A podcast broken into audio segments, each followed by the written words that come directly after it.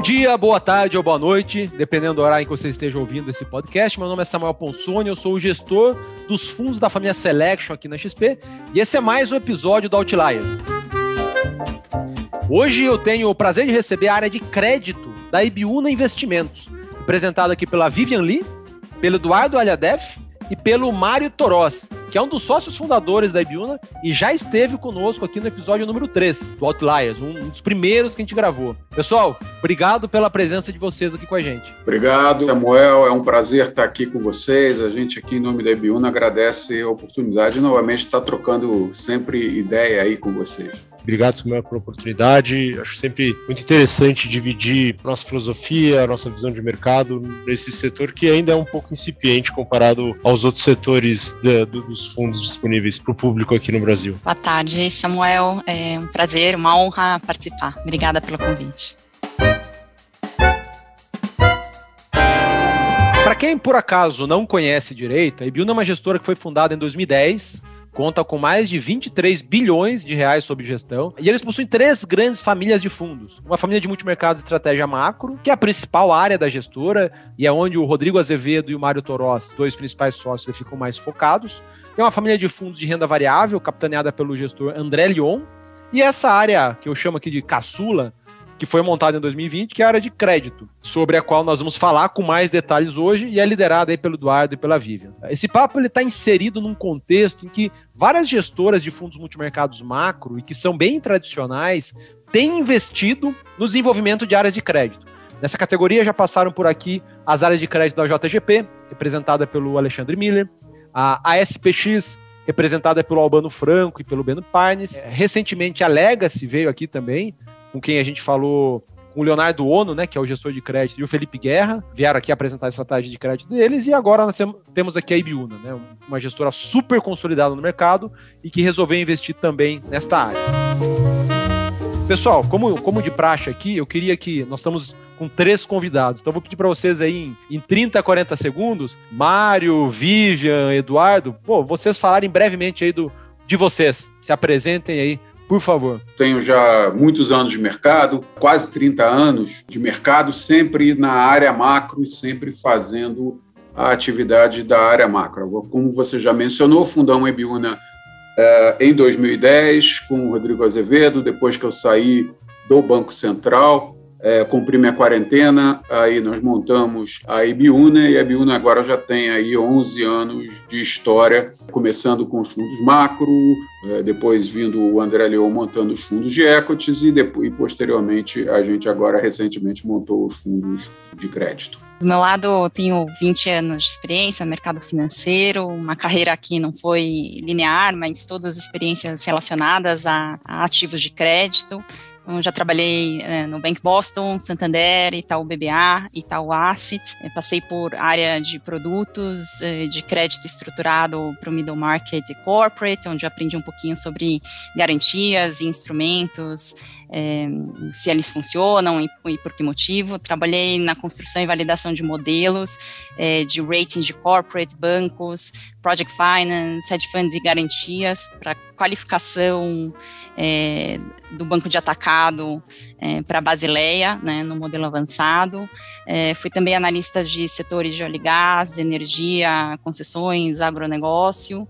É, e no buy-side já aloquei mais de 40 bi em crédito. Participei ativamente da construção e alocação de um ativo, um fundo fechado de high yields e também de um fundo listado de infraestrutura. Eu, eu tenho 22 anos de experiência, eu comecei em 99. Uh, ah, até 2007 eu fiz risco de mercado, eu era, fui trader e gestor de, de taxa de juros aqui no Brasil. Em 2007 eu comecei a fazer crédito, certamente fui um dos primeiros a fazer gestão de crédito em assets independentes, ou seja, eu faço crédito desde 2007, uh, ah, e sendo que antes de me juntar a Ibiúna eu passei sete anos fazendo crédito offshore, uh, sendo gestor de bonds pelo JP Morgan Asset Management. ficava em Londres e, e fazia uma gestão de aproximadamente 10 bi de dólar desse tipo de ativo. E me juntei na Ibiúna em maio do ano passado para montar a área de crédito e, e desenvolver novos produtos. Mário, queria que você contasse pra gente como que surgiu essa ideia de montar essa área de fundos de crédito na Ibiúna, depois de vocês já estarem rodando há mais de 10 anos, pô, super robustos. Qual foi o racional? De fato, tiveram alguns vetores que eu acho que determinam e que determinaram quer dizer, o nosso interesse pela área de crédito. A dificuldade do Estado continuar provendo recurso ou empréstimos subsidiados é uma realidade que se impôs nos últimos anos. Assim, um conjunto de fatores que leva, que faça com que o setor privado seja capaz e seja chamado a incrementar a sua participação e ajudar na, uh, no sentido de, de prover crédito para a economia. Então, então, faltava isso, a equipe e de, definir quais os produtos e em quais produtos a gente queria estar no mercado. E foi isso que a gente fez. Contratamos mais gente, hoje somos cinco analistas, né? mais um estagiário, que também vai se tornar em breve analista. E a gente acha que nós estamos super contentes com a área. A área tem um desenvolvimento nesse ano e meio aí de, de gestão espetacular. Quer dizer, nós começamos captando, hoje a área já tem mais de 700 bilhões, se aproximando de 800 milhões sob gestão e estamos realmente muito contentes com, com o que a gente está fazendo. Todo mundo que trabalha na gestão já, já teve aqueles erros que serviram de, de grandes lições, né? Geralmente nada agradável. E aí a pergunta para vocês dois é: Vivian e Eduardo, pode começar pela Vivian, qual foi, assim, o maior que vocês lembram, né? O maior erro de gestão, de investimento em crédito que vocês fizeram, número um, e que lição que vocês extraíram dessa, dessa, dessa perda, né? Acho que o principal erro que já cometi foi na, quando a gente começou a originar deals high yield, com nomes que não eram costumeiros de acesso ao mercado de capitais e que, portanto, estruturas com produtor rural e com CRAS pulverizados que é, realmente é, trazem uma complexidade, porque apesar de você ter o benefício da pulverização, na outra ponta, você tem os produtores rurais que nem sempre estão acostumados com o processo e com o pagamento via boleto, né? Eu acho que a primeira estrutura em que eu presenciei um pouco isso foi é, o caso em que o pagamento, ao invés de ir para a conta vinculada, ia direto para o pagamento do fornecedor e uma estrutura que parecia mais robusta é, e que tinha uma garantia é, com sobrecolateral acabou ficando desamparada desamparada. Acho que muito pela estrutura e pelos controles. Grande aprendizado é, desse caso e que leva para os outros é que muitas vezes a estruturação parece bonita no papel, mas é, muitas vezes, principalmente nessas estruturas mais high você depende de muitos players ao longo do caminho para controle é, e disponibilização do recurso na conta de livre movimento. Então, acho que essa é a mensagem tentando também ajudar aqui os ouvintes, né? Se a estrutura for muito complexa, com muitos. Tem que ter advogado, tem que ter estruturador, tem que ter um monte de outros players, um monte de outros prestadores de serviço. Poxa, você precisa fazer uma lição de casa adicional ali, não é tão trivial. Exatamente.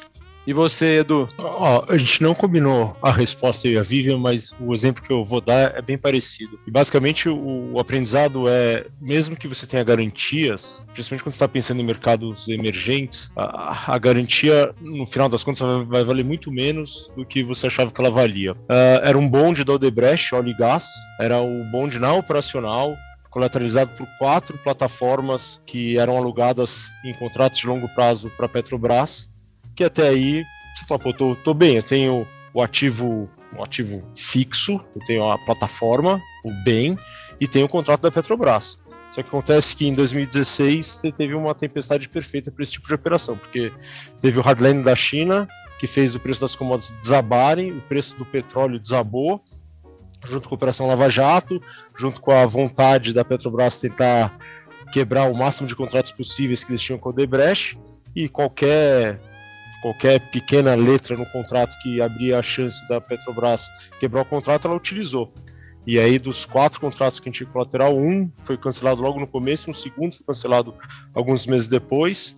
Uh, e aí a Dobrecht pagou de, parou de fazer o serviço desse bonde e a gente uh, uh, participamos junto com outros bondholders do comitê eh, de investimentos e, e aí teve o segundo ponto, negociar com empresas de governança duvidosa sempre é muito difícil. E a minha experiência, eu participei de quatro reestruturações nos meus sete anos lá em Londres, que é bem pouco, pensando que nesse mesmo período tiveram acho que 70 reestruturações no mercado de EM Corporates. Das quatro, a experiência com a, com a Odebrecht foi disparada a pior experiência possível, em termos de acesso à informação, negociação e tudo mais. Tanto é que chegou um certo momento que a gente resolveu estopar a posição, vendendo a 25% do valor de face, para não gastar tanto tempo é, é, investindo nisso. Que, que tem uma, uma, segunda derivada. Quando você tem um problema na sua carteira, você tem que investir muitas horas para lidar com esse problema. E às vezes é 1, 2, 3% da sua carteira. Então você tem que medir bem o, o custo-benefício dessas suas horas gastas para recuperar esse crédito, porque se for recuperar muito pouco, às vezes vale a pena você estopar e gastar sua hora, investir sua hora em novas oportunidades de crédito.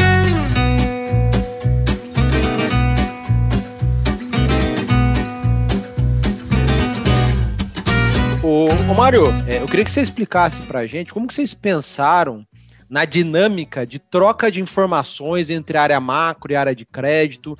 É, assim, que tipo de informação que, que da área macro que acaba sendo diferencial para a área de crédito? E que tipo de informação da área de crédito acaba sendo diferencial para vocês na gestão? Existe essa, essa via de, de mão dupla aí? Existe, não só do, do macro para o crédito, mas também com a área de ECA, de ações, né, do André Leon, quer dizer, existe uma interação de troca de informações. Mas eu, ao longo da minha vida, é, é assim, eu tenho grande cuidado com esse tipo de, de, de informação e de como essa, essa, essa informação ela é disseminada.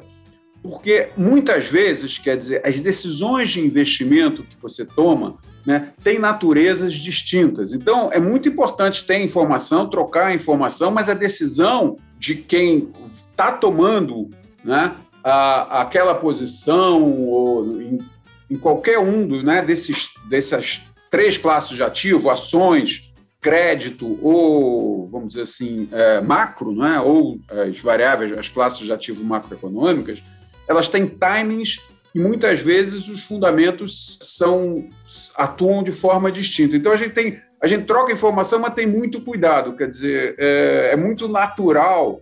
Muitas vezes isso acontece aqui, acho que acontece em todas as casas. Você começa, sobretudo, você fala com o gestor macro, ele tem lá uma visão muito pessimista do mundo, do que está acontecendo, do que vai acontecer, etc, etc. Só que o impacto disso muitas vezes em determinados setores, em determinadas ações, é muito mais limitado. Então, o timing de posição é muito diferente. Então, a gestora, a ideia é a seguinte: ó, a gestora é de quem de quem está fazendo aquele negócio, quem está tomando conta daquele, daquele pedaço do negócio e quem é o responsável por aquele negócio. Então, isso são. É, a gente tem trocar informação sim, conhecer o que está acontecendo sim, mas tomar decisões é, únicas, é, isso não, não ocorre. Cada um tem lá a sua responsabilidade por fazer essa é, a gestão, porque a lógica muitas vezes é distinta nos mercados. Eu já vi isso acontecer muitas vezes. E aí, pegando o gancho, Vivian, explica para gente como está estruturada área de crédito da Ibiúna e quem são as principais pessoas do time de gestão. Acho que é você e o Eduardo, né? É, e, e, como que vocês se dividem também? Sim, somos todos é, seis ao todo e voltados para análise é, barra gestão, né? O Edu e eu como co-CIOs da estratégia, o Vitor Rupolo, que é associado, participa das decisões é, de gestão também conosco, e a, a equipe inteira é, é dividida por cobertura setorial, né, numa visão fundamentalista e análise independente do tipo de ativo. Então, se chegar um, uma, um bonde ou um, um FDIC com recebíveis de, de, é, de, saneamento, ou se for uma debenture high grade, é, vai para o analista que cobre saneamento. Então, é, tem essa visão que acaba sendo é, entre diversas classes de ativos, mas com foco setorial. E aí a gente busca, obviamente, pelo nosso histórico e tentando dividir o tempo para otimizar a busca das melhores oportunidades, é, o Edu com maior fo foco em bonds, né, e eu com maior foco na parte local, estruturados, uh, mas todas as decisões aqui são é, discutidas, e é, seja em comitê de crédito, no nosso comitê de investimento, ou uh, pontualmente quando aparece algo com uh, um bom risco-retorno e que a gente entende que vale a pena parar para discutir. Pegando o total que vocês é, gerem, né? Quanto que está nos fundos de crédito é, dedicados e quanto que está mais ou menos ali em valores nominais, né? Se for somar tudo que vocês compram dentro dos fundos macro, quanto que dá sob, sob gestão aí de vocês? São 700 milhões no Ibuna Credit, que é o, o produto que tem um ano e meio de idade para público geral, né? E aí a gente tem mais 55 milhões no Total Credit, que é um fundo é, para qualificado, que ainda é, enfim, tá, tem seis meses só, e aí é um bicho diferente, um pouco mais high yield, e aí a alocação no macro, que pode chegar, né, fica ao redor desses 2% de risco atualmente, diria que um, pode chegar até um, um bi meio, roughly, aqui de alocação é. de, em crédito. Só um adendo aqui para quem está nos ouvindo, né? É, no, no, mundo do crédito, assim como todas as outras estratégias, tem muitos termos mais específicos, mas só para o pessoal ficar aqui antenado, assim, o termo high grade se refere àqueles títulos privados de baixo a médio risco.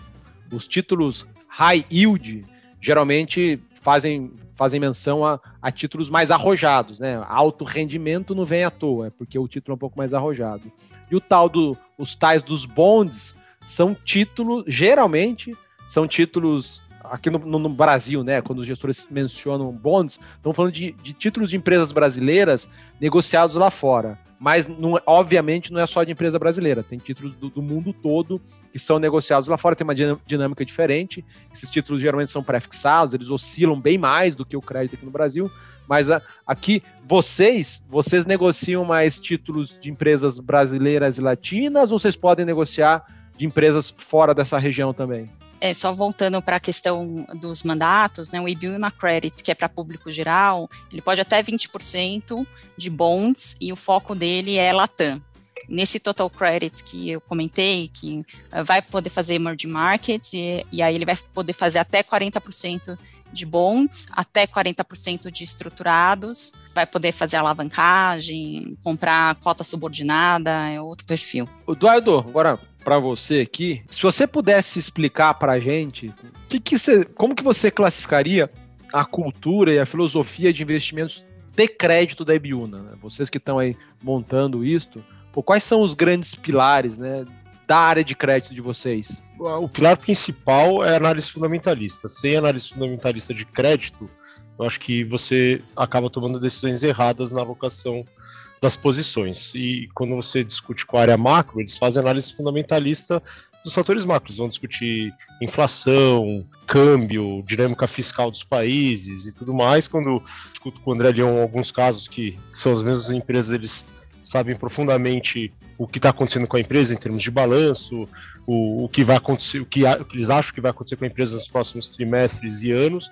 E no crédito a mesma coisa. A gente, quando vai fazer uma alocação, o primeiro passo é fazer análise fundamentalista para você realmente entender o que, que acontece com essa companhia ou com a estrutura, quando você estiver falando de FDICs e outros, outros ativos, eh, digamos, estruturados.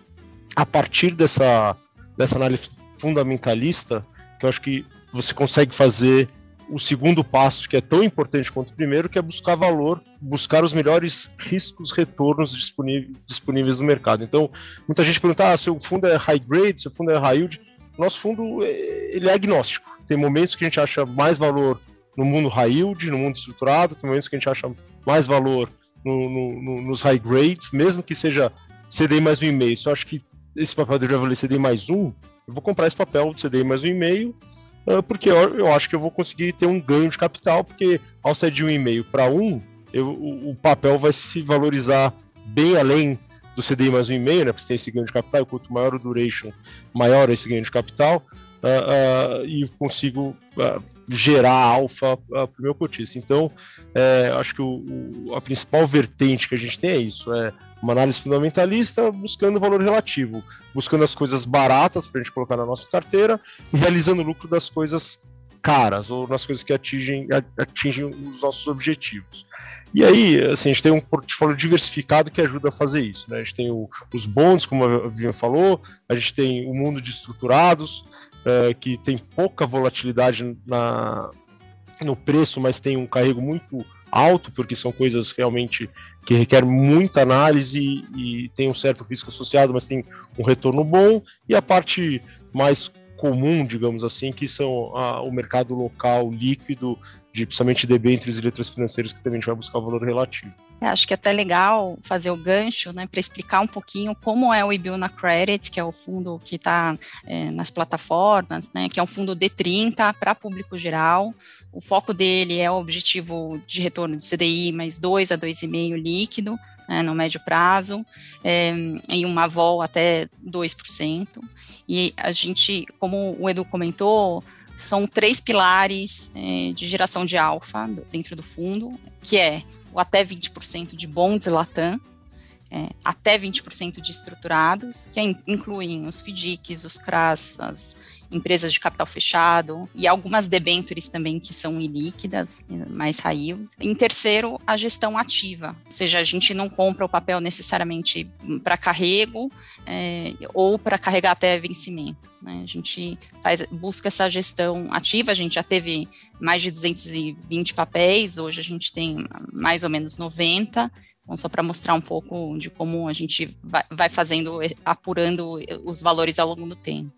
E aí, como qualquer modelo, né, o, o, o que você busca é, é diminuir a, o, o, termo técnico é multicolinearidade entre os fatores, que é a menor correlação possível entre eles. Então, como o exemplo aí do que o Edu comentou, é um aeroporto no Equador é, né, no, no, no, primeiro vetor aí de, de alfa, uma, um FDIC de produtor rural com 50% de subordinação, né, e o, o, fechamento de uma debenture da B3, né, na parte da gestão ativa, por exemplo, eles têm é, drivers de, de é, risco de crédito né, muito diferentes é, e, e, de técnico também, porque o técnico que influencia o bonde, é, as debêntures locais e as operações estruturadas também é diferente. Então, portanto, você tem uma diferenciação de preço também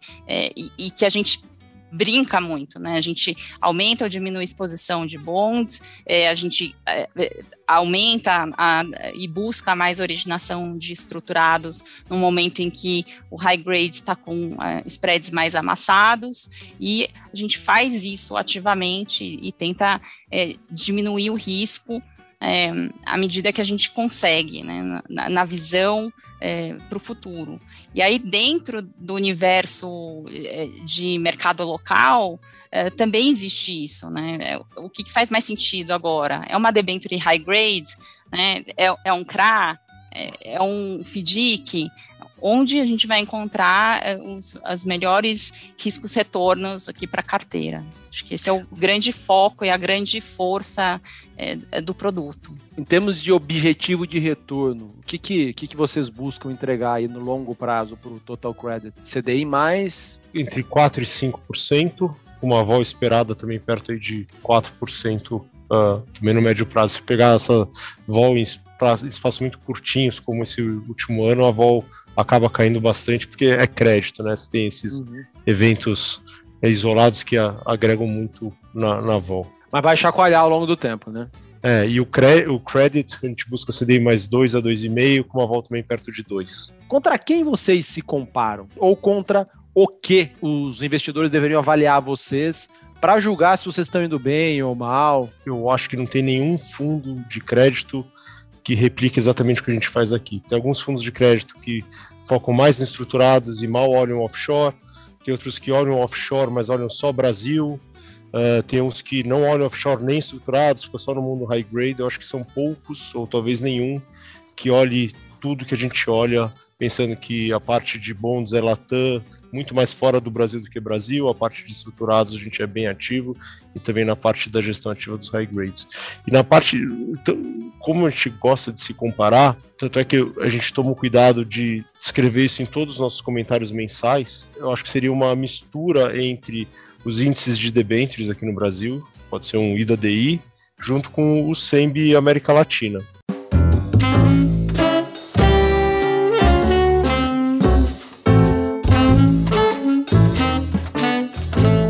Vamos então aqui para uma pergunta um pouco mais ampla e demorada, né? Que é cenário, Mário. Eu queria que você, diante desse cenário aqui, nada óbvio é, no Brasil, e lá fora também não tá nada óbvio, né? Eu queria que você desse um resumo do que, que vocês estão enxergando aí mais da área macro e como que isso impacta né, as decisões de crédito. Dá um panorama para a gente, por favor. Esse processo de normalização no pós-pandemia é um processo que não é linear uma inflação muito alta. Esse é um tema que parece ser um tema que será mais, mais uma vez, o mundo não entrará numa espiral inflacionária, não estamos falando isso, nós não vamos viver um, vamos dizer assim, uma década de novamente 70, anos 80, né? Quando não estamos, não estamos falando isso e não achamos que vamos chegar a isso, mas nós estamos falando de um processo cuja persistência inflacionária, que eu acho que é o termo aqui, ele é muito, ela vai ser muito maior e está sendo muito maior do que a gente tinha inicialmente previsto, mesmo nós que já tínhamos uma visão mais negativa sobre esse assunto. Isso vai levar algum tempo para se corrigir. E tendo ainda essas questões, como a gente teve recentemente, né, dias atrás, de uma nova variante, e temas que vão surgindo para, vamos dizer assim, diminuir ainda mais a possibilidade de ter alguma linearidade nesse processo. Né? Então, a pergunta que eu te faço agora, nós acabamos de ter esse impacto que não sabemos ainda direito da, da, da nova variante Omicron. É, a pergunta que eu faço aqui, que eu deixo aqui para todo mundo. Quando a gente iniciou a pandemia, o que a gente achava é que isso seria totalmente deflacionário. Agora, no estágio atual das economias se recuperando, esse tema é mais inflacionário ou ele é mais deflacionário? Não consigo te responder hoje, tá? Estamos olhando, estamos discutindo e são temas que, de fato, vão fazer com que esse processo seja um processo é, bastante complexo. É, é, é isso que é esse é o mundo que a gente está vivendo, esse é o mundo que a gente está trabalhando. Então lá fora, resumo, lá no, no âmbito global, inflação, embora esteja também aí no, no, no centro das discussões de vocês, vocês não acham que, que, é um negócio que vai degringolar. Pô, a Bridgewater tem soltado assim todo mês, de maneira bastante ostensiva, uma, falando que tá, assim, estão muito preocupados com a inflação. O que eles têm dito é muito mais com a persistência inflacionária, eu diria, com o tempo que vai demorar num processo que todo mundo achava que era muito transitório, inclusive os bancos centrais. Continuam né, falando. Achando né, que, é que são, é transitório, dito que é transitória, cada vez eles dizem que é menos transitória, estão mais preocupados. O Banco Central é sempre, e aí eu falo por experiência, é sempre transatlântico.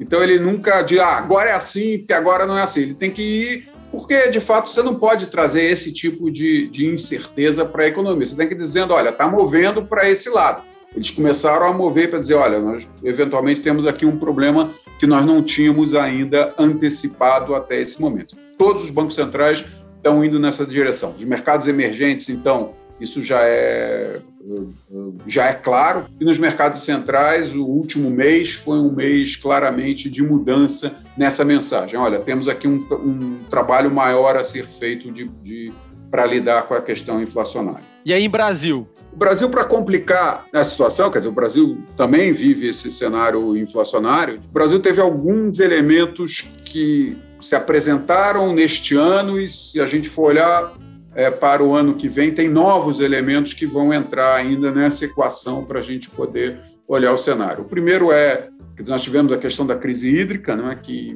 tem um impacto mais do que a maior. Aliás, crise hídrica, a gente fala uma crise hídrica que tem em todos os países, tá? Assim, o problema de chuva não é um problema só do Brasil, mas o Brasil tem um problema que a falta de chuva impacta muito a questão da energia pela matriz, pela característica da matriz energética do Brasil. Esse problema da crise hídrica do aumento do preço da energia adicionou um, né, um novo elemento à questão da inflação, você pode dizer aí que ao longo desse período todo o Banco Central do Brasil veio também na linha dos outros bancos centrais, fazendo um ajuste muito cauteloso e parecendo que achando que a situação era muito mais transitória do que de fato ela se mostrou que foi, e agora ele está, né, de fato, correndo para tentar é, reverter. É reversível, é possível fazer, mas o custo vai ser mais alto em termos de inflação mais alta e atividade econômica mais baixa lá na frente. E para complicar ainda mais essa situação, nós temos, nós estamos entrando no ciclo eleitoral. É difícil ainda saber é, o que vai acontecer, também uma situação em aberto, mas claramente é uma situação que traz incerteza. Então, é, o que, que a gente tem feito? Mais uma vez, se você também olhar lá, de novo, nossos comentários mensais macro, é, a gente tem sido extremamente cauteloso em ter qualquer posição é, em Brasil na parte macro, achando que, que o cenário é um cenário complicado e que, portanto, a gente tem que tomar muito cuidado em ter qualquer posição mais otimista em Brasil. A atividade para o ano que vem, como que vocês estão? Vocês acham, vocês estão nessa ponta mais pessimista do mercado, achando que a gente vai ter uma recessão de fato? A recessão nós podemos já, inclusive, do ponto de vista técnico, é ainda pequena e tal, podemos ter até com a divulgação do PIB deste, deste trimestre, já que nós tivemos um PIB negativo no passado, se vier negativo, ele vai ser muito próximo a zero, um pouquinho positivo, se vier negativo dois trimestres consecutivos, caracterizaria já até um período recessivo. Mas certamente, quer dizer, está contratada uma desaceleração na atividade econômica para o, o ano que vem, dado o impacto do aumento da taxa de juros. Esse, esse, a gente pode trabalhar com esse cenário. A parte disso, nós temos, quer dizer, toda a questão da incerteza eleitoral. Ou seja, quando a gente combina essas coisas, a indicação é que nós vamos ter uma, uma economia que pode estar crescendo, ou que pode ficar estável, ou crescendo ou, com um crescimento negativo é, no ano que vem. Ô, ô Mário, mas assim, é, a gente com juro muito mais alto do que. Estamos indo, né? Para um juro muito mais alto do que a maioria dos emergentes. E nem se compara com os desenvolvidos. Uma atividade que você está me falando aí que pode ser negativa. Faz sentido os juros ficarem lá nos 10, 11, 12? A questão dos juros não é a questão da atividade. Os juros é o instrumento que o Banco Central tem para é, lidar com a inflação. E, de fato, quer dizer, quando você combina uma persistência inflacionária global com a questão hídrica, com, com a questão da incerteza eleitoral, fiscal, mais da né? incerteza fiscal, toda aquela discussão que a gente já passou o ano todo tendo aqui, estamos cansados, estamos de fato cansados é, já de discutir essa questão fiscal, é, a gente de fato imagina que o Banco Central terá que ir para, como ele falou, para um nível muito contracionista para começar a ter efeito no, no, na inflação. E isso, de fato, tem como efeito colateral uma queda da atividade econômica o que, que você acha, o que, que vocês acham do câmbio? Sobre o câmbio, eu tenho uma certeza, que eu vou estar errado daqui a seis meses sobre esse assunto. Mas, é, tirando esta, acho assim, é verdade, a taxa de câmbio no Brasil está muito desvalorizada, mas já estava 10% para trás. É verdade, quer dizer, agora nós estamos com uma taxa de juro muito mais alta, o que faz com que o QR é, aqui comece, de fato, a começar a fazer uma diferença em relação ao outro parte do mundo, mas eu não tenho nenhuma vontade de ter. Não, nós não tivemos, ao longo desse ano, basicamente, posições em câmbio, posições longas em reais, é, em real. Eu, de fato, não tenho nenhuma vontade de estar longo em, em, real. Agora, reconheço que aqui você adicionar posições compradas em dólar e, short, e, e curtas né, em real, é, eu já acho, de fato, dado o nível de taxa de juros que a gente está indo no Brasil, eu já acho uma posição mais arriscada mas de fato eu não tenho nenhuma vontade, dado essa, esse mundo de incerteza que a gente vê lá na frente, em ter posições uh, otimistas. Aliás, em, na maioria dos ativos brasileiros. O, o, Eduardo, assim, dado esse, esse pano de fundo aí do, do, do, do Mário, né, a interação diária que vocês têm, é, eu queria do, de um ponto de vista mais, mais global da carteira, é, entender como que vocês estão posicionados. Assim, um fundo, um fundo de ações, quando ele está um pouco mais pessimista, ele geralmente faz caixa. Ou, dependendo do fundo, ele pode até ficar vendido em ações. O fundo macro, né, como, como é o IBIL na Red STH, por exemplo, ele pode ficar comprado em dólar, comprado em ouro, comprado em vendido em bolsa, tem diversas maneiras de se proteger. Então, duas, duas perguntas para você. É, primeiro, como que os fundos de crédito, né, o, o Ibuna Credit e, e o Total Credit, como que vocês fazem para deixar a carteira mais defensiva, né? Queria que vocês explicassem para os nossos ouvintes aqui. Ah, e daí, número dois é como que vocês estão no momento de fato posicionados. Um fundo de crédito, como qualquer fundo de investimento, você consegue aumentar e diminuir o risco, né? Você tem métricas de risco que você consegue acompanhar para ter para ver seu risco agregado de todas as posições e a partir delas você consegue inferir se você está aumentando ou diminuindo o risco. O que a gente vem fazendo aqui nos fundos de crédito desde o dia 10 de setembro, que foi quando a gente bateu a máxima recente na utilização das métricas de risco, quando a gente estava carregando bastante risco na carteira, foi diminuir o risco dos fundos, começando primeiro na exposição offshore aos bonds e depois no inclusive no, no, mercado local, e eu até passo a bola para Vivian é, quando eu terminar para citar um pouco disso, do que, que a gente fez. E basicamente, como a gente reduziu o risco, a gente fez duas coisas. A gente foi reduzindo os papéis mais longos, que tem mais duration, que acaba que a variação do spread ou do yield tem um impacto maior no preço, porque eles são papéis mais longos, ou também diminuindo os papéis mais arriscados, os papéis que têm um spread de crédito maior. Vamos lá com a nossa tecla SAP aqui então. O, o duration, vamos, vamos, tentar traduzir de maneira simples. Duration é o prazo médio. Você, prazo duration médio basicamente é um pra, uma, uma, aproximação, não é o prazo de vencimento, é menos é. prazo de vencimento, você tem um pagamento de juros e algumas amortizações. Mas sim, em benefício da simplificação, está muito relacionado ao prazo Isso. de vencimento do título. Quanto Exatamente. mais, quanto mais, mais longo for esse prazo de vencimento, Isso. maior, geralmente, maior o duration e, por consequência, Isso. mais arriscado o título é. E o, o, tal do spread aí, que vocês ouvem todos os gestores de crédito falarem, é, o spread é a diferença entre o que o título privado paga e o título Sobre soberano o paga. Isso. Aqui no Brasil, geralmente é o, é o CDI, no caso do dos títulos atrelados ao CDI, ou o Tesouro IPCA, no caso dos títulos atrelados à inflação. Voltando ao que, que a gente re reduziu o risco atuando nessa parte dos ativos, mas também numa, na parte dos hedges. É, como você mesmo falou no começo do nosso podcast, Uh, os bons são papéis pré-fixados em dólar. O meu fundo tenta minimizar o risco de mercado. Eu quero gerar alfa pelo risco de crédito, pela variação dos spreads de crédito que a gente acabou de comentar. Então, quando eu compro um título em dólar lá fora pré-fixado, eu tenho que usar alguns derivativos para transformar ele num, num ativo em reais pós-fixado. Basicamente é usando o dólar futuro e alguns derivativos de taxa de juros em dólar para CDI, normalmente o FRA. O que, que a gente fez junto com esse momento? Como a visão da área macro era que o risco inflacionário estava subindo e as curvas livres de riscos, quer seja curva pré-fixada aqui no Brasil, o trecho lá fora, eles poderiam abrir taxa, as taxas poderiam ficar maiores, e isso impacta também a precificação dos bons, uh, o fundo pode aumentar os, o RED para esse tipo de movimento. Nada mais é do que você alongar o prazo médio da parte que está me protegendo uh, da variação da taxa de juros uh, na carteira offshore. Então, o, se você olhar a performance do fundo em setembro e outubro, carteira offshore performou melhor do que aquele índice que eu citei no começo aqui do podcast, o SEMB, porque a gente reduziu o risco e tinha esses heads. A gente tomou o treasury de 10 anos, que é o, é, a, é a taxa de, de, juros livre de risco do mundo de bons, né, porque é tudo em dólar, e a gente achava que o, o, o 10 anos dos Estados Unidos ia abrir e isso impacta a precificação dos bons, então a gente tomou um pouco desses 10 anos para para proteger a carteira e ele realmente protegeu a carteira nesses dois meses. Hoje a gente já não tem mais esse hedge, uh, a gente acha que quando foi assim, perto de 1,60 a gente achava que uh, não deveria, o hedge não faria muito mais sentido, porque também a gente reduziu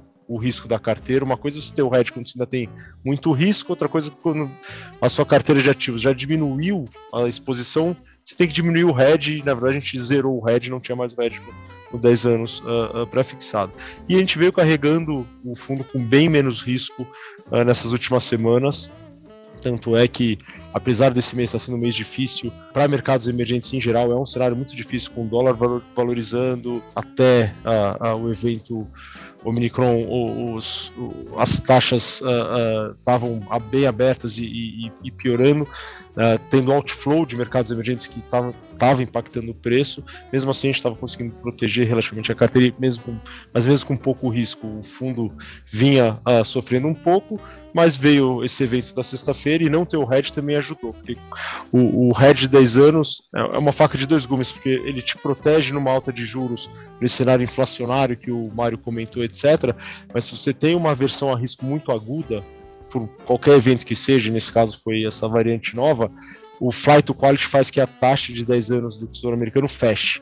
E seria na posição invertida do que o meu hedge estaria fazendo na carteira. Então, na sexta-feira eu poderia ter perdido não só na carteira de bônus, como no hedge, mas eu não tinha mais uh, esse hedge. Quando tem movimentos é, coordenados aí de grande aversão a risco, é, os investidores geralmente saem de tudo que oscila mais, bolsa principalmente, e eles parqueiam, eles estacionam esse dinheiro no que, em tese, é muito é muito Exato. controverso o que eu vou falar. Em tese, é o ativo mais seguro do mundo, que é o título público americano. Se todo mundo Isso. começa a buscar esse ativo é, é soberano aí do título americano, é, as taxas diminuem e o preço sobe.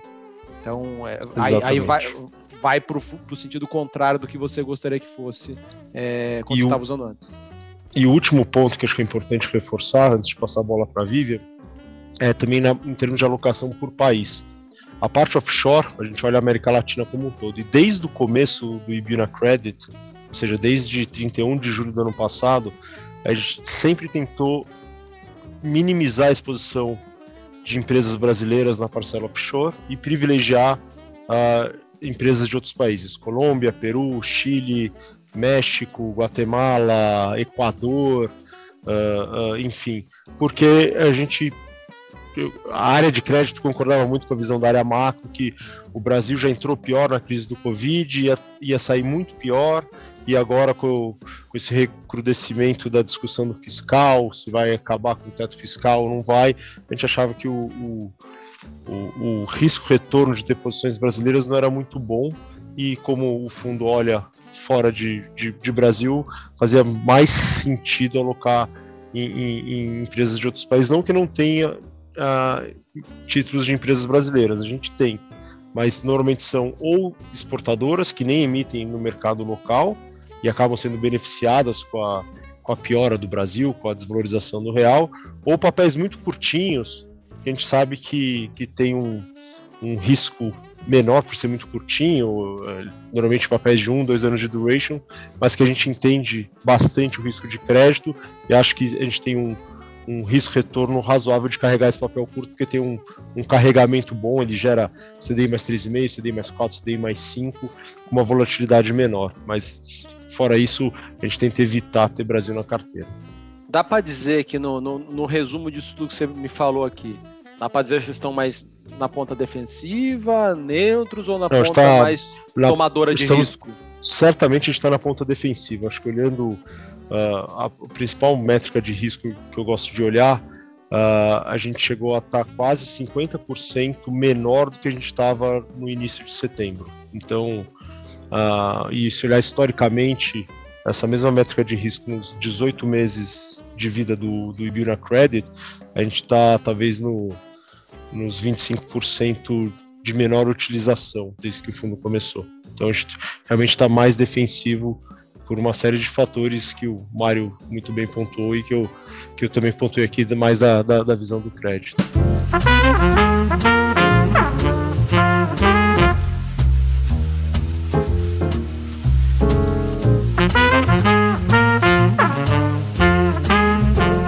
Ô Vivian, é, se você puder, por favor, aí dar um pouco mais de detalhamento, assim, pegando o, o, o, o o Ibuna Credit, né, que é o, hoje o principal é, fundo de vocês há mais tempo aí em todas as plataformas, está aqui na XP, na Rico. É, como que está a, a, exposição dele em linhas gerais? É, do, do 100% lá que, que vocês investem, quanto que está em bonds, quanto que está mais ou menos ali em FDICs. Eu não sei se vocês têm alguma coisa atrelada ao IPCA, enfim, dá um pouco do resumo da exposição para gente, por favor. Tá bom. Hoje o fundo está 90% alocado, tá? Dos quais é, mais ou menos 15% bonds, 15% estruturados barre líquidos e os 60% em debêntures e LFs eh, mercado local. Do total do local, que seria os 76% do fundo, né, que inclui a parte de estruturados, a gente só tem é, menos de meio por cento de gross em uma debenture que é em PCA, mas que a gente faz o hedge no DAP é, do fluxo do papel, é, e é uma exposição pequena, mas não idiosincrático, num nome que a gente gosta bastante. E, e aí a parte off foi o que o Edu falou, que também a gente tenta sintetizar a exposição a CDI+, né, para não correr risco de mercado. Então, hoje estamos com essa visão. É, na parte do estruturado, né, a gente continua buscando e, e, tem um deal flow bom ao redor de CDI mais 5, né, CDI mais 5 a CDI mais 8, é, da parte de estruturados. Não, eu queria perguntar aqui na, na, na, lá fora, os bonds, você poderia citar dois ou três bonds é, que são grandes apostas de vocês, que vocês acham que tem ali um, bom risco-retorno? O primeiro deles se chama Candelária. Ela é a empresa que é dona de um dos oleodutos é, da, da Colômbia, é o oleoduto mais importante da Colômbia, mas a gente está numa estrutura subordinada. Eu tenho bônus da empresa que é dona desse oleoduto. Então, obviamente, tem todos os riscos associados a ter um ativo só na empresa e, e, e mais por outro lado tem uma, uma geração de caixa fenomenal, né? O pipeline já está lá, o capex é muito baixo e as margens são colossais. Está falando de 80%, 70%, 80% de margem EBITDA, porque o custo de operação é muito baixo e, e, e, você tem uma geração de caixa muito forte. O segundo, é, a gente ainda tem esse nome, é, é a IOSP, como você mencionou. De bate-pronto, todo mundo vai falar, ah, mas se ele falou que não gosta de risco Brasil, você tem o risco Brasil. É bem questionável falar que a IOSP é, é uma empresa de risco Brasil, porque primeiro que metade da produção dela já é fora do Brasil. E se você olhar o EBITDA, 20, 20%, mais ou menos 20% do EBITDA da empresa é feito aqui no Brasil, 80% é feito fora do Brasil. E a terceira é um caso muito novo que a gente começou, que a gente montou, é o caso de Stone. Isso é uma discussão, discutiu muito esse caso aqui na Ibiúna, principalmente junto com a área de equities. O André Leon e o time do André Leon acompanham esse nome muito de perto. Uh, e é o típico caso que não é muito comum, mas de vez em quando acontece, que a conclusão é que para a dívida o investimento pode fazer sentido, o, o futuro dirá, uh, mas as incertezas para o uh, equity ainda são muito importantes para ser um, um, um case uh, uh, para você investir em equities. basicamente, se você olhar o risco de crédito da Stone, ele é bem, digamos, comedido, porque ele ainda gera muito caixa com, com o aluguel das maquininhas e os FIIs das maquininhas e o desconto da, da duplicata, do performada, né, que, que essas empresas de cartão de crédito fazem mas eles. O problema que eles tiveram, que fez a ação cair um monte, o bonde cair 15%, foi no, no, no parte do negócio de dar crédito a, ainda a ser performado para essas empresas pequenas aqui no Brasil e dar crédito no Brasil. Uh, todo mundo sabe que não é uma coisa trivial, principalmente quando você vai para o mundo das pequenas e microempresas. Mas se você olhar o, o a, a Stone como um todo, ela tem mais caixa hoje do que ela tinha o caixa dela é maior que toda a carteira de crédito a performar que ela deu uh, com, uh, nesses últimos anos. Então, acho que, uh, em termos de, de, risco de crédito, é uma empresa boa, e, por outro lado, o bond caiu 15% e hoje está pagando coisa como 7, 7,5% em dólar, que se você redear para real dá mais do que CDI mais 5, que eu, a gente acha que não faz muito sentido o, o Mário, dado o seu cenário aí, a sua experiência, por você foi executivo do, do, do Santander, né, por, por, por, um bom tempo, que tipo de setor aí que quando você conversa com, com o time de crédito e tal, pô, não dá para ter é, nos fundos hoje, que do ponto de vista macro é, é muito ruim, enfim, o time acaba comprando. Não, é, não tem porque é, é exatamente contra aquele princípio que eu te falei. Não, assim, eu não tento chegar, putz, olha, por que está acontecendo isso na economia? Não tem. Porque é uma questão de preço, assim, mais do que tudo. Eu estou dizendo assim, quer dizer, depois que o bond caiu, o bond da Stone caiu 15 pontos, passou a ser bom comprar Stone. Antes, pelo que era considerado um high grade naquela época, e de fato não tinha interesse para a gente comprar o bond da Stone. Mas depois que caiu 15 pontos, passou a ser um outro negócio, é um outro valor. É e isso é uma análise que tem que ser feita on the ground, com a galera que toca esse negócio, não é um negócio macro, né? Então, é, acho difícil. Aqui não tem esse negócio, olha, putz, pelo que eu estou vendo do cenário, vai ter recessão, então, olha, vai ter recessão, vai aumentar o desemprego. Não dá crédito para FDIC ou para alguém que dê crédito para PJ ou para empresa uh, para a empresa pequena ou grande. Esse, esse, esse, tipo de cenário não é, tem que fazer análise. Eles têm a informação e a partir dessa informação eles vão usar e vão avaliar o que está acontecendo no negócio deles. Acho que, Samuel, vale só mencionar, acho que uma preocupação, vai mais pensando no bottom-up, né, é, que é todas as empresas vão passar por um aumento da despesa financeira é, necessariamente. Né? A despesa financeira vai aumentar para todas as companhias, a grande parte das debêntures e das emissões é, são atreladas ao CDI, né? E então ele vai duplicar a despesa financeira que ele teve em 21, até triplicar o que ele teve em é, 2020.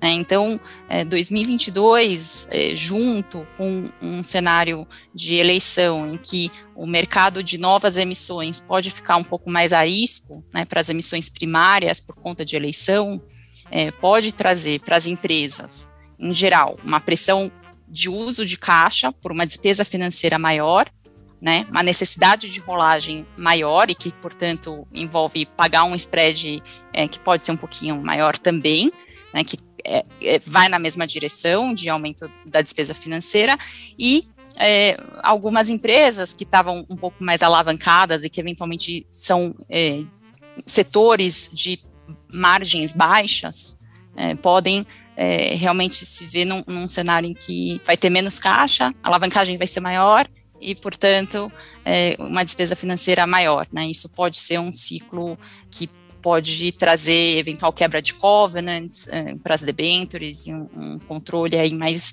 de perto para os próximos balanços que vão ser emitidos. Uh, Na prática, você poderia citar um ou dois setores que, que, que, mais sofrem, que vocês têm evitado? Em geral, o varejo ele tem uma, margens é, mais é, baixas, e aí tem o idiosincrático específico de uma ou de outra, né? Um exemplo claro que a gente é, que, que já está no preço e, e o, o, a debenture já está a 30% de face, que é o caso de restock, é um caso em que ele tem lá os seus é, 2 bi de ativo e 1 um bi e 100 dele vai ser o ativo intangível, que é o valor da, da, da marca, né, e que ele tem um bi 600 de dívida. Então, é, o EBITDA do último trimestre foi coisa de 30 milhões, né, recuperou um pouquinho, mas é, então nesse cenário com um, uma despesa financeira ainda maior, você vai ter uma pressão e dúvidas em relação a varejo como um todo, recuperação, e aí você tem um componente que é específico, que é de marca, acho que pode sim é, ter problemas, tá? Mas, obviamente, assim, a 30% é, não é um nome que a gente, é, é, a gente acompanha, mas não, não, pensamos em entrar, mas é só para citar um exemplo e que podem ter outras varejistas que podem ter esse tipo de pressão.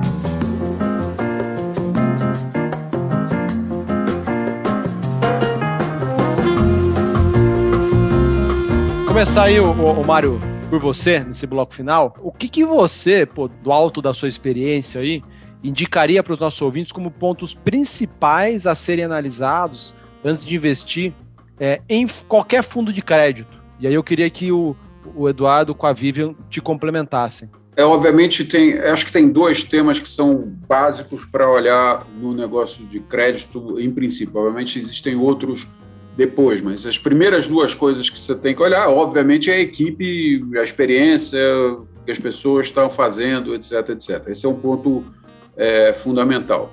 E o segundo ponto, que é, eu acho que tão importante, qual o produto que você está comprando, tá? E aí você conversa muito com o seu assessor pra, porque existem vários tipos de produto de crédito. Tá? Desde um produto que se diz um fundo de caixa de curto prazo, até um produto como o nosso Total Credit aí que nós mencionamos, que é um produto com alavancagem, etc, etc.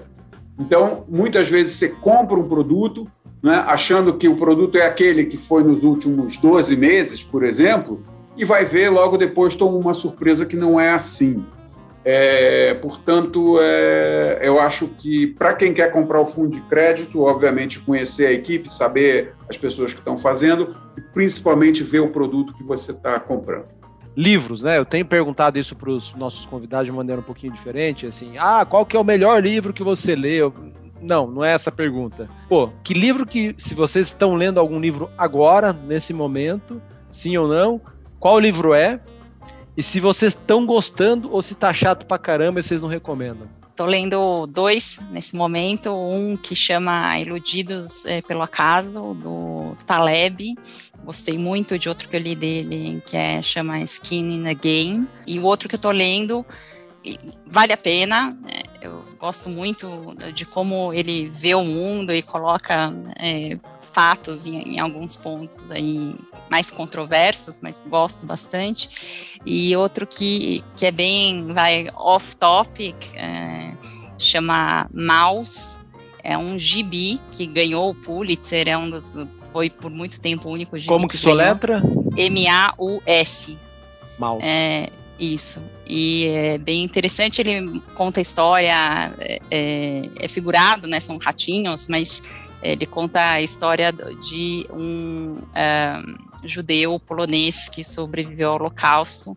E aí, apesar da, da, da ser um gibi, ele é, é bem intenso e bem muito bom. Eu acabei de terminar um que eu achei interessante, um pouco pessimista até. Foi escrito pelo aquele Ian Bremmer, que é o, um dos sócios da Eurásia, chama Us, Us versus Them.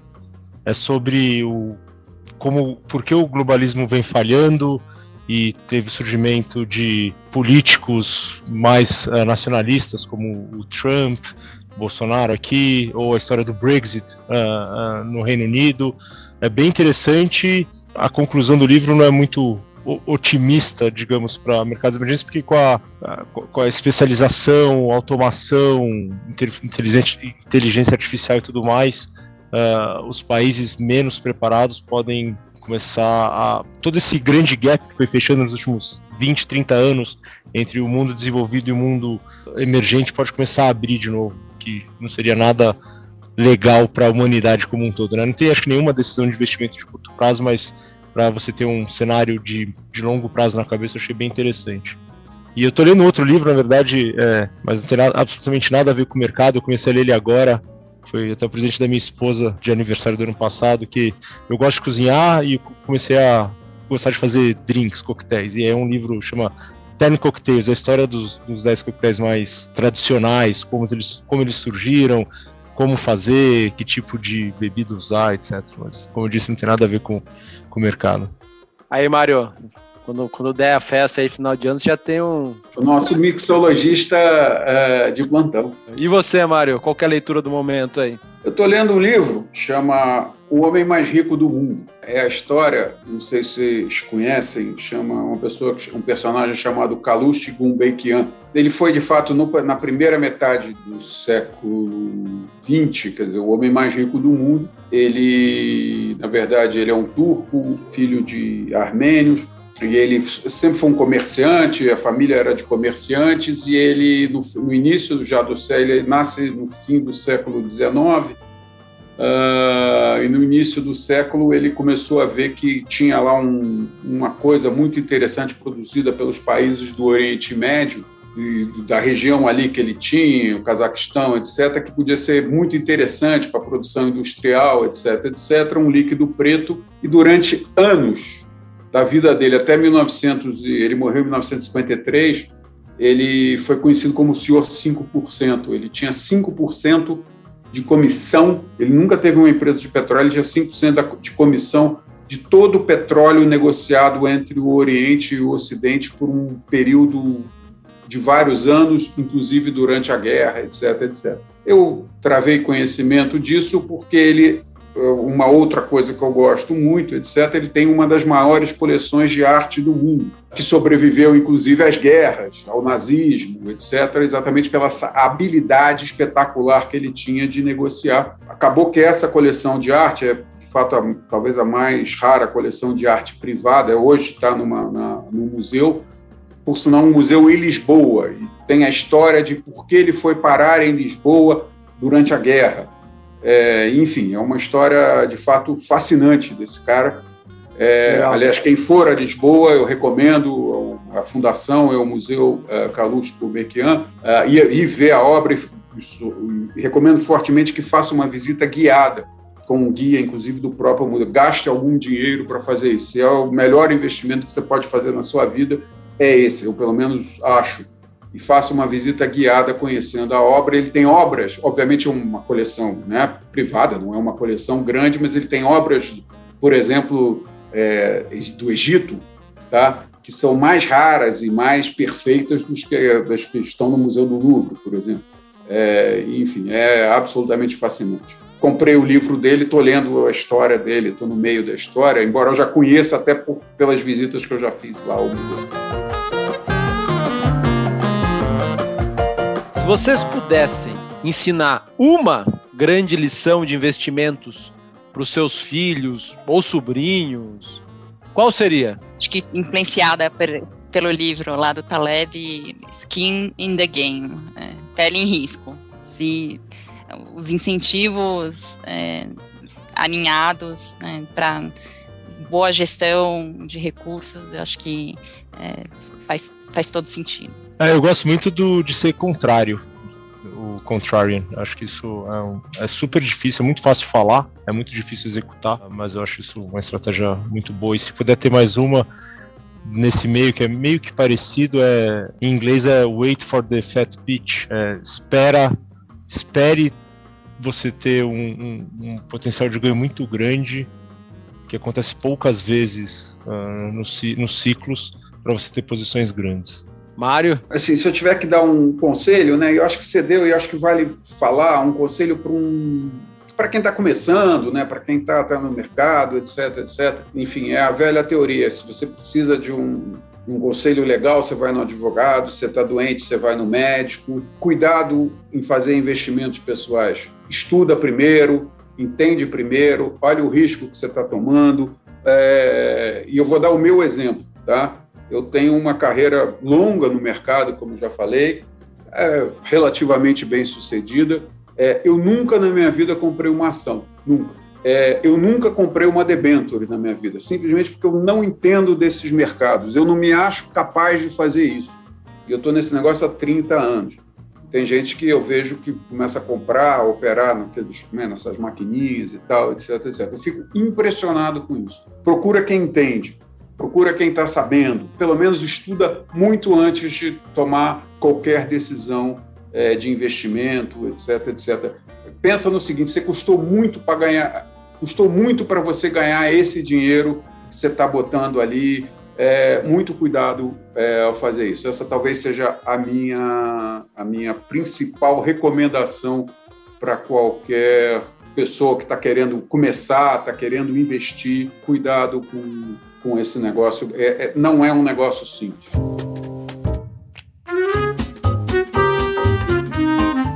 Boa. Bom, pessoal, muito bom o papo. Obrigado pelo, pelo, pelo tempo de vocês aí. É, desejo que vocês continuem com, com, com, com uma, na boa empreitada aí, né? Com bons resultados. Pô, o Ibiuna Credit rende aí nos últimos 12 meses é, algo ali em torno de CDI mais 4, né? Acho que está bem acima até do que vocês esperam entregar. Que os resultados continuem bem aí. Sucesso para vocês. Espero vê-los em breve aí presencial, conhecer o escritório novo que vocês estão reformando. Legal, Samuel. Obrigado, hein? Obrigada, Obrigado, Samuel.